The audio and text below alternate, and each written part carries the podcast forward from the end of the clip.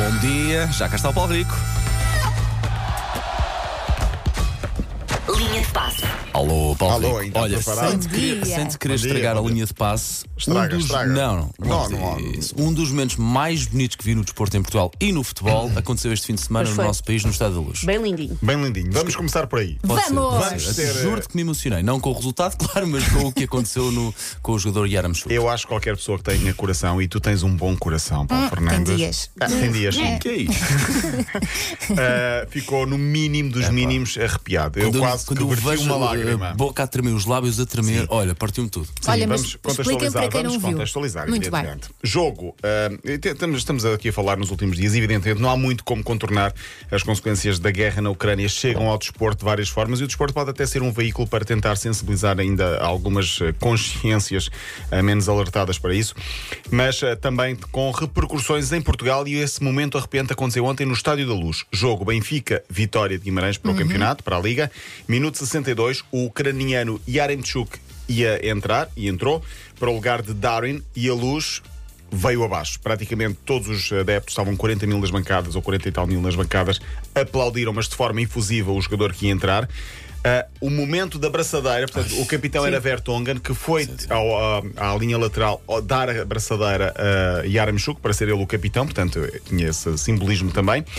Os aplausos, homenagem enorme de solidariedade, momento muito impactante, com o Yaremchuk a entrar, a olhar para, o- para, para as bancadas. Muitas bandeiras da Muitas Ucrânia. bandeiras da Ucrânia e, e vê-se ele a tremelicar e, e com os olhos a, a- a- Bolas. a tentar não chorar. Ele A tentou a conter. soluçar, não é? A Como um soluçar. bebé, a verdade Como é um bebé, essa. sim. Ele tentou eh, conter as lágrimas, percebe-se que não conseguiu conter e, e- e acho que nenhum de nós, eh, mesmo aqueles mais insensíveis, eh, mesmo a ver as imagens, quase que nós nos emocionámos e emocionámos mesmo. portanto, Olha, arrepiei-me outra vez. Pronto, eu sou assim, eu venho cá Sim, para vais para arrepiar. arrepiar. Sim, venho para te arrepiar. Obrigada por isso, Paulo. Uh, mas uh, foram muitas as homenagens, não só em Portugal, mas também lá por fora. Em Portugal, por exemplo, houve muitas bandeiras amarelas e azuis nas bancadas dos Porto vários Gil Vicente jogos. também Porto Gil Vicente não é? também teve, e muito bem. Uh, por exemplo, Zlobin, guarda-redes russo, que é do Famalicão, que até já passou pelo Benfica. No final do jogo, Famalicão-Tondela, havia uma bancada da Ucrânia nas banca... na- havia uma bandeira da, da Ucrânia nas bancadas e ele, russo, subiu a bancada e foi tirar uma fotografia, agarrando também na bandeira da Ucrânia, com esse adepto ucraniano que era do Famalicão. O Estrela da Amadora, por exemplo, entrou em campo com camisolas com bandeira da Ucrânia. Houve muitas homenagens, braçadeiras de capitão amarelas e azuis. Estou-me a lembrar do Marco Baixinho do Passos de Ferreira, por exemplo.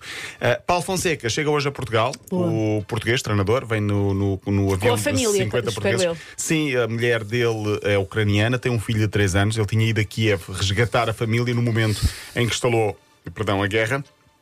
Quem já chegou foi Nelson Monte. Quem é Nelson Monte? É o único futebolista português que joga na Ucrânia. Eu digo joga porque eu tenho contrato com o Dnipro, Dnipro Petrovski. Ah, chegou no sábado à noite a Lisboa. Diz ele, e as imagens são. As imagens não, o testemunho dele é arrepiante no aeroporto. Conduziu durante 25 horas para fugir ahm, numa estrada que se fazia e numa viagem que se fazia em 10 ou 12 horas.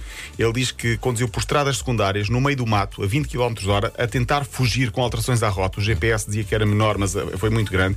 Ele diz que ouviu bombas a rebentarem. Um barulho horrível quando acordou de madrugada, fugiu para bunkers, temeu naturalmente pela vida.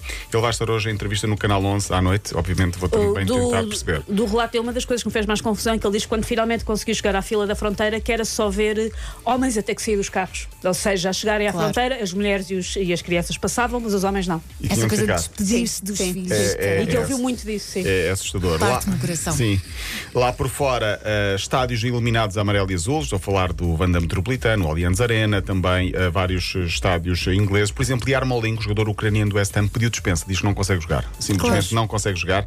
Eh, ele não jogou pelo West Ham, mas no fim de semana foi uma grande homenagem com o estádio todo a aplaudir e também a camisola dele eh, na, na relva. Eh, e depois há consequências, por exemplo, eh, esta parece-me mais forte. A Fórmula 1, o Grande Prémio da Rússia foi retirado.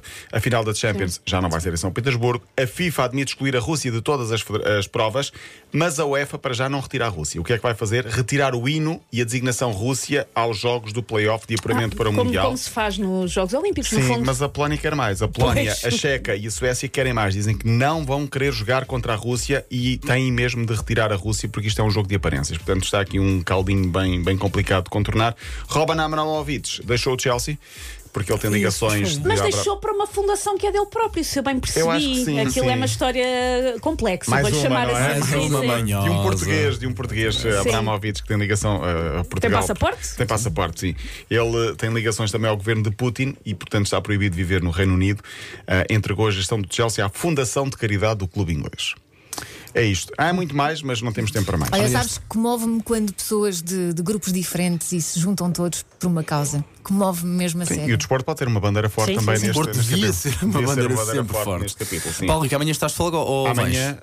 Amanhã é feriado. Amanhã é feriado. Estamos todos de folga, Ok, menos ok, o Paulo. ok, Quarta-feira. Quarta-feira estás? Então Sim, pronto, já estou cheio de saudades tuas. Para ouvir, bonito. PT. Há planos para o Carnaval?